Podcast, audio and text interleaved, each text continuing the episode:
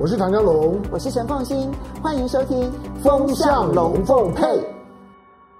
然后 TV 的观众，大家好，我是唐家龙。好，礼拜天的时间，来，我们花个十五分钟的时间呢，把一周的重点新闻，我个人的视角或者我特别关注的议题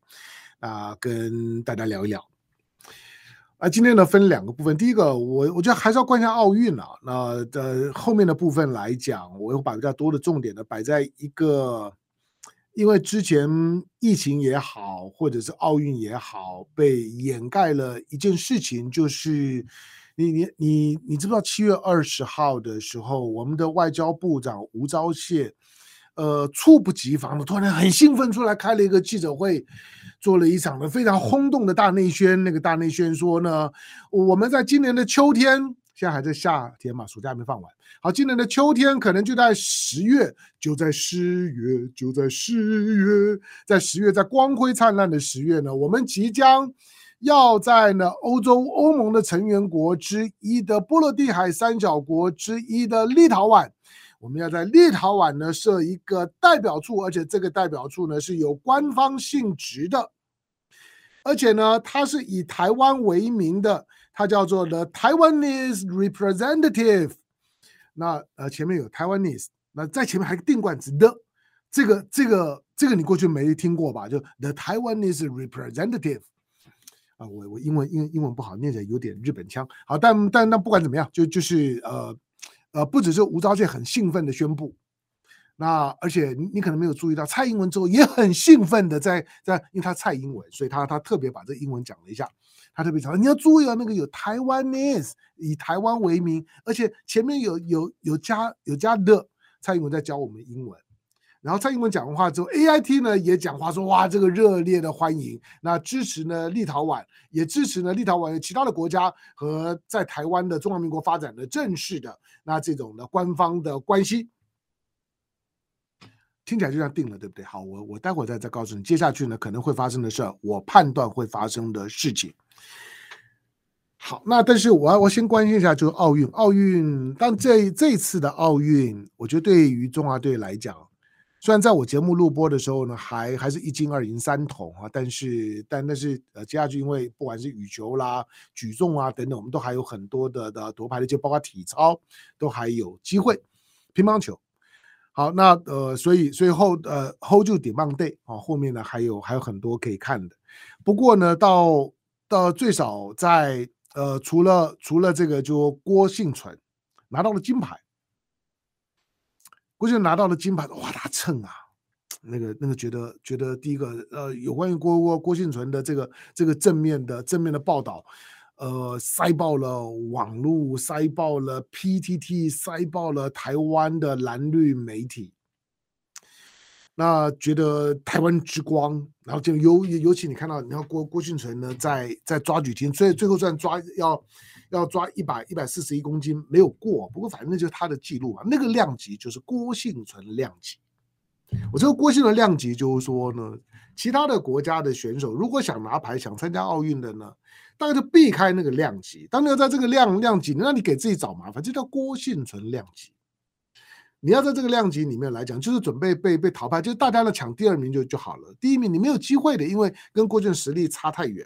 郭婞淳呢，现在的现在的现在的整个的状况正在一个巅峰的状态。好，那郭婞淳呢就拿到了金牌，拿到了金牌了之后，当然大家就蹭啊蹭啊蹭，第一面接金牌嘛。前面虽然男男子射箭的那个银牌也很棒啊，柔道的银牌也很棒。我说今年男男生很棒啊，那。但是这个郭庆存的那面终究是金牌，那含金量超高的金牌是大蹭。那蹭的时候呢，就会蹭出一个问题来，就是说郭庆存现在这么红，郭庆存什么东西都是香的，都都是好的，都是美的。郭郭庆穿什么都美，那郭婞淳过去的穿着打扮都被挖出说好美哦，就是像个像个像个像个公公主一样。他是举重举重选选手，他把举重像公主，但我不是说举重举重选手就就不像公主，我只说在过去都都不会有这种形容，但现在通通有，但没关系。总而言之，这个时候郭婞淳的声量大嘛，所以就蹭他。可是大家就忘了，就是也不过三年前，当民进党当独派的团体，当整个的绿营，然后呢，在蔡英因为蔡英文二零一六年民进党执政一党专政之后，二零一八年的地方选举十项公投案，那民进党虽然没有说自己直接呢支持冬奥证明，可是默许按住强强推冬奥证明运动的公投案。冬奥的东京奥运证明，就这一次的东京奥运呢，我们不用中华台北。Chinese 台北既有 Chinese 又有台北，新 We could 啊，虽然呢那个是我们奥运的正式称呼，可是我们希望在这次东京奥运，名义上虽然是 Chinese 台北，可是我们跟日本关系这么好，他的三一日本海啸，我们捐了这么多，买也应该买买买个人情吧。所以呢，东京奥运的时候，我们希望呢可以用台湾，用用台湾的名义呢参加东京奥运，那希望呢形成一个舆论。其实，民进党念头是希望借着冬奥证明，他认为冬奥证明呢是有票的，所以他认为冬奥证明可以帮他催出很多的选选票，可以让许多呢他的支持者、独派的这些的团体，那都会团结在他的麾下，然后呢，大家就踊跃的出来投票。民进党呢，在二零一八年地方选举呢，一定呢可以增加很多很多票。但没想到东冬奥冬奥正东奥证明呢，第一个，那因为民进党执政啊，你要知道推冬奥证明这件事事情。其实对运动员压力有多大？每一个运动员他几乎都隶属于某一个单项协会，比如说郭婞淳的举重，他一定属于举重的协会。那每一个单项协协会如果能够运作，我老实讲，大家都不要装，每个单项协会都是靠政府的补助过日子。所以谁在执政的时候呢？那些单项单项协会你要蹭啊蹭啊去蹭那个执执。执政党，执政党呢讲的话言听计从，你几乎从来不会看到过哪一个体育的单项协会敢出来呢跟跟执政党冲的，顶多呢只有像是篮协这种的篮协、篮协、篮球协会，他就偏偏非常蓝。那呃，在偶尔还会跟呢跟民进党执政的时候跟民进党唱唱反调。但像举重这种不会，所以当民进党要推呢冬奥证明的，要求各个单项协会呢，逼着所有的运动员呢去联署去支持的时候，那些运动员真的个个生不如死啊！你想这些职业运动员，这些呢这些有国际品牌的运动员，他们是要在国际社会活动的，他们并不想把自己呢搞政治搞得呢这么的复杂这么臭，他们也没有这么复杂的政治思考，何况啊，我坦白讲啊。很多的运动员都是原住民朋友，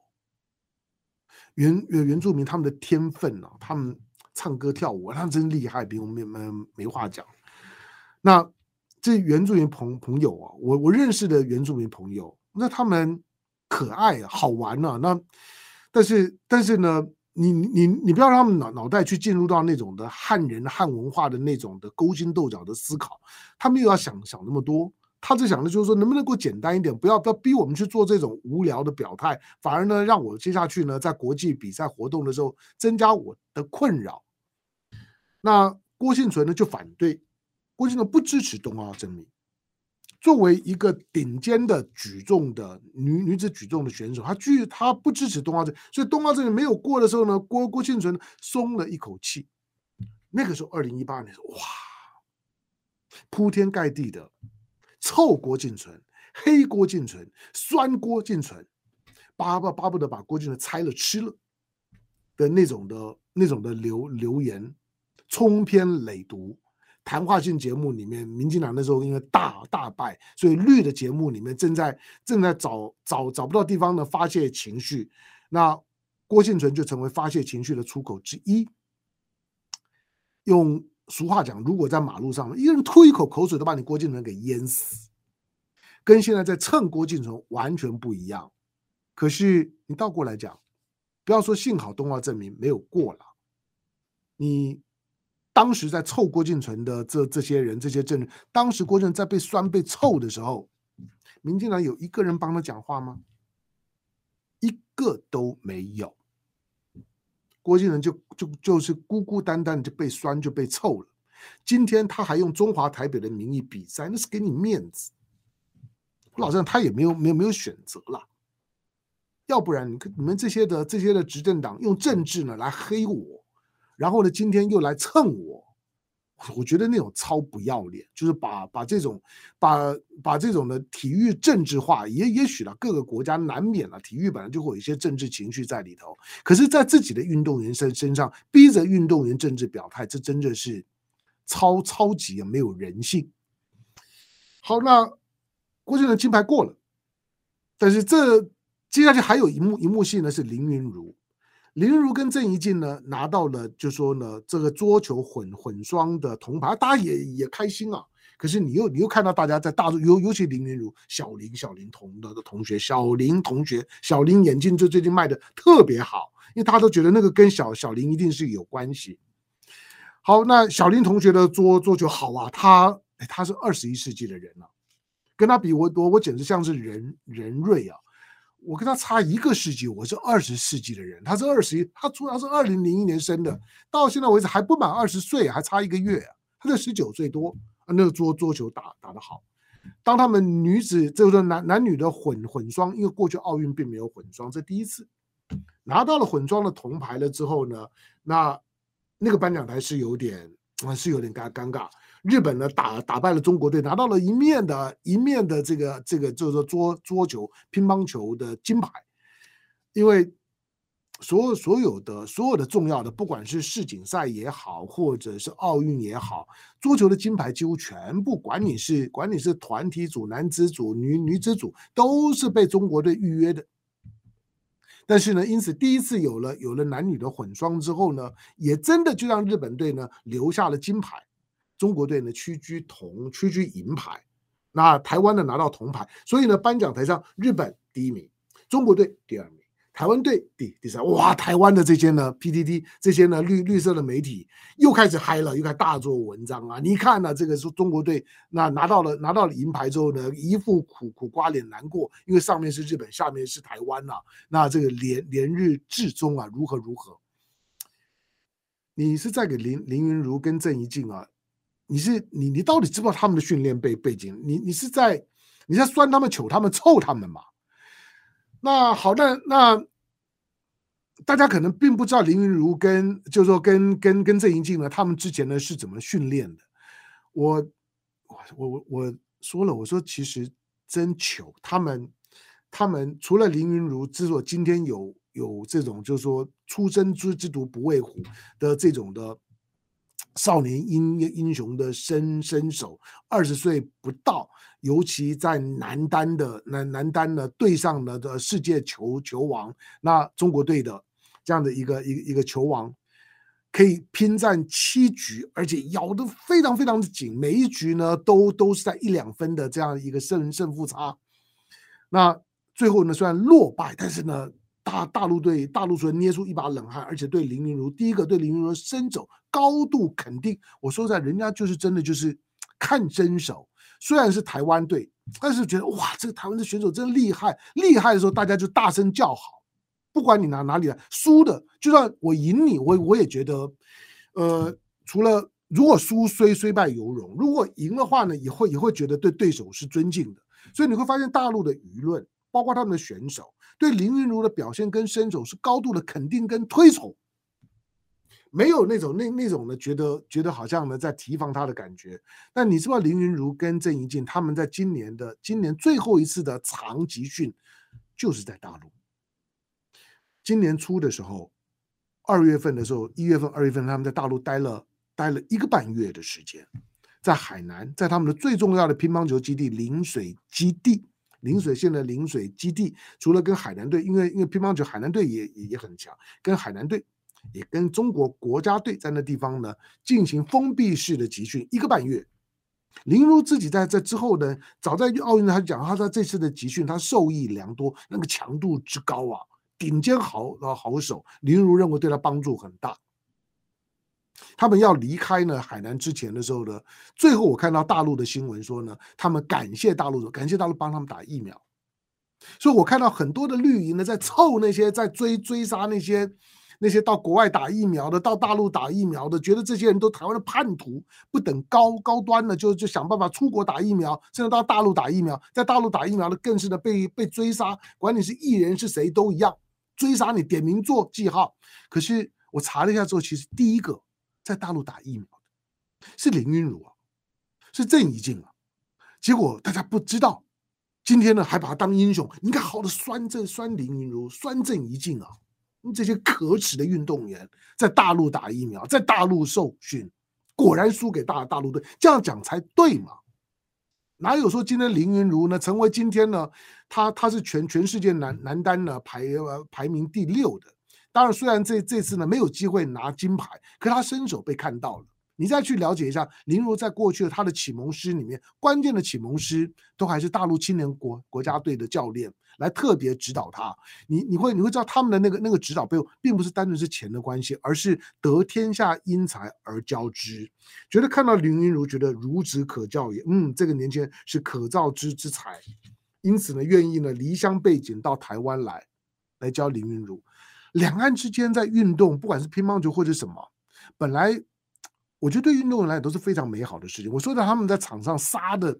杀的就是说体无完肤，场下呢都都都是朋友，即使都是大陆队的或者都台都一样，见面的时候呢互争输赢，可是呢揖让而生，下而应，其争也君子。这种的风度，我觉得在我们运动上是好。两岸之间的体育竞技本来是很美好的事，可是政治一进来之后，一解读了之后，你让运动员尴尬了，让运动员觉得。就不是你们讲的那个样子，那你们为什么要凭自己的想象力把我们搞得很尴尬呢？但你看台湾的官方，当郭郭庆郭庆仁被追杀的时候，没有讲话；郭庆得牌的时候，我通通跑跑出来，简简简直就像那个大大大水淹了老鼠洞一样，那个老鼠通通都跑跑出来，每个都在蹭。那林昀儒也一样，但是我说这个只是让这些的运动员徒增尴尬而已。他就不是事实，他们很多的训练，他们本身的政治经验都不是那种呢台独思维的经验，不要在他们身上做政治文章，让他们去做他们快乐打球的事情，我们欣赏他们的球技就好了。代表台湾队得名，我们就替他高兴。就像过去台湾呢，在在桌球场上面的第一面的银牌是一个叫陈静的。陈静陈静是大陆籍，然后然后然后呢入台湾入入中华民国队，以中华台北的名义出赛的，拿到了呢女子的银牌。你也可你也可以替她高兴啊，这有什么呢？就入籍来入籍去选选手，良禽择木而栖。大家呢，大家寻找自己在体育竞技场上面来讲最好的出路跟安排，但是政治一进来的时候，把所有的运动员呢都搞得连网络都不敢，输了呢就受到网络的暴力霸凌，在政治上面不合你意的时候呢，网暴就就出现，而且非常暴。你像那个时候呢，对对于对郭对郭婞淳，近乎连他祖宗八代他是原住民啊，连祖宗八代呢都骂，那个多难听的话。好，那。希望啊，我们以后呢，我我觉得台湾在谈运动的时候谈的有水平一点，能够对于运动员本身的专业的竞技，能够多一些的肯定，多一些的支持，少做政治文章，不要逼他们做政治表态，没有意思。运动员越顶尖的运动员越国际，越不喜欢呢沾沾政治。另外，我刚刚讲到了立陶宛，你你就当做另另另一段好了。我我刚我刚刚讲，当七月二十号，七月二十号吴钊燮开记者会的时候，我认为在当时吴钊燮开记者会，蔡英文讲话，我认为都只是要转移疫苗的焦点，因为疫苗这件事情把民调搞得很臭，所以呢，他们常常就是呢转移焦点，想要抢人家版面。可是偏偏呢，疫苗跟奥运的新闻太热了，这条新闻没有受到关注。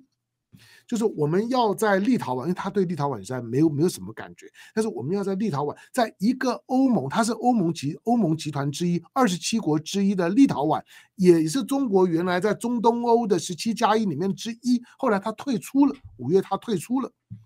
那立陶宛亲美，立陶宛反俄，立陶宛因为因为恨俄及中，因为讨厌俄国俄罗斯，因为他过去被被被苏联吞并，讨厌俄罗斯，所以呢，俄罗斯跟中国很好，所以他也讨厌中国。可是讨厌中国，但跟中国之间经贸关系还是比跟台湾之间紧密多了。但是我说，当台湾兴高采烈的蔡英文都都出来背书，The Taiwanese representative 蔡英文，他说你你要注意那个 Taiwanese，你要注意前面那个了，这在过去都是没有的哦。对了，即使旁边的拉脱维亚在二零零三年也跟台湾建立代表处，但是仍然是有台北。那也也不会特别强调呢是官方关系。可是这次立陶宛要用台湾，而且强调是官方关系，蔡英文背书，美国怂恿，AIT 呢出来敲锣打鼓。那以当下的中国来讲，我觉得就不会太客气了。所以十月要设处，就像今年初的，今年二月的时候，呃，你还记得南南美洲的盖亚那，英属盖亚那，盖亚那呢也跟台湾突然间呢要设一个代表处。那这个代表处呢，要要设一个有官方性质的台湾代表处。就盖亚那一宣布，第二天呢就收了。盖亚那啊，没有没有收了收，算了算了算了，因为政治压力太大了。北京一反应，盖亚那马上就说收摊，所以就就就变成了呃一日新闻，成了一个笑话，就是连官宣都还来不及做，就被打就被打脸。当我不是看到看到台湾在一些外交突破上面失败的时候，我记得我不是这个意思，我只是看到这些的政治人物急着在里面做大内宣，急着在强调呢，好像好像是以台湾之名的外交突破。美国在帮忙撑腰这件事情，一定会给台湾带来很负面的后果。七月二十号做了这个宣布，因为是外交部长吴吴钊，你要知道，当盖亚纳当初在社畜的时候，那不是不是吴吴钊燮开记者会哦，是外交部的发言人而已。好，然后呢，接下去呢，你就你就看到大陆方面怎么反应。我现在在观察大陆在在干什么。北京方面呢，除了第一时间好吧，国国台办的朱凤莲讲的话之后，还是还是传统的调子，就是反对呢任何任何呢呃中华人民共和国的邦交国和台湾的发展官方关系，绝对不会允许，就这样。好，那绝对不会允许。可是立陶宛已经宣布了，台湾也已经宣布了，The Taiwanese representative 都已经讲了，但北京之后就没有动作。我估计了，因为这次美国呢插手，因为立陶宛超级亲美，但是北京这次的态度，因为它是个欧盟成员国，当然高度敏感。但是我估计北京现在正在对对立陶宛做最后的交涉，就是你可以选，你可以选台湾或者选我，你不要以为你可以既是我的邦交国，然后又要再跟台湾设官方的代表处，不可能，你挑一个吧。因此，最后绝对不会出现立陶宛跟中华人民共和国没有断交，然后又和台湾设一个官方的代表处，the Taiwanese representative。我告诉你，我的判断，这两个条件不会同时成立，他一定零和，一定二选一。好，那虽然那个是上个礼拜呢，吴钊燮兴高采烈的记者会，很多很多的民进党的政治，包括苏贞昌都要出来讲两句话，但没有人理，不太引起注意。但是这件事情，山雨欲来风满楼。你认为最后立陶宛会做怎么样的决定？大家等着看。如果立陶宛做的决定，我要台湾，我就跟美国站在一起，我就跟你的北京呢断断交，那就是一件大事情，因为它毕竟是欧盟的成员国。可是会这样吗？我也不敢说一定不会，我只是说，我感觉到暗流涌动。那每一他也在告诉每一个国家，将来只要是中华人民共和国的邦交国，你要跟台湾发展关系的时候，第一个台湾没有，第二个官方没有，台湾官方的经济文化可以，台北可以，这个基本的调子。那这次立陶宛能不能突破？我认为不可能，我认为不可能。就是如果你要这样做，那就就断交。那立陶宛会断交，断交对立陶宛伤害还是很大的。终究，中华人民共和国是联合国的五常之一。立陶宛是联合国的成员国，除非在联合国不想混了，谁会跟五常五常国国家呢搞烂关系？没有没有邦交，那还那还怎么混？所以台湾还能不能够在立陶宛设 The Taiwanese representative？虽然蔡英文已经解读了，虽然吴钊燮已经开了记者会了，可是我认为在秋天以前都还很有变数，可以等着看。感谢收看今天的雅虎 TV，我是唐江龙，周末快乐，下回见，拜拜。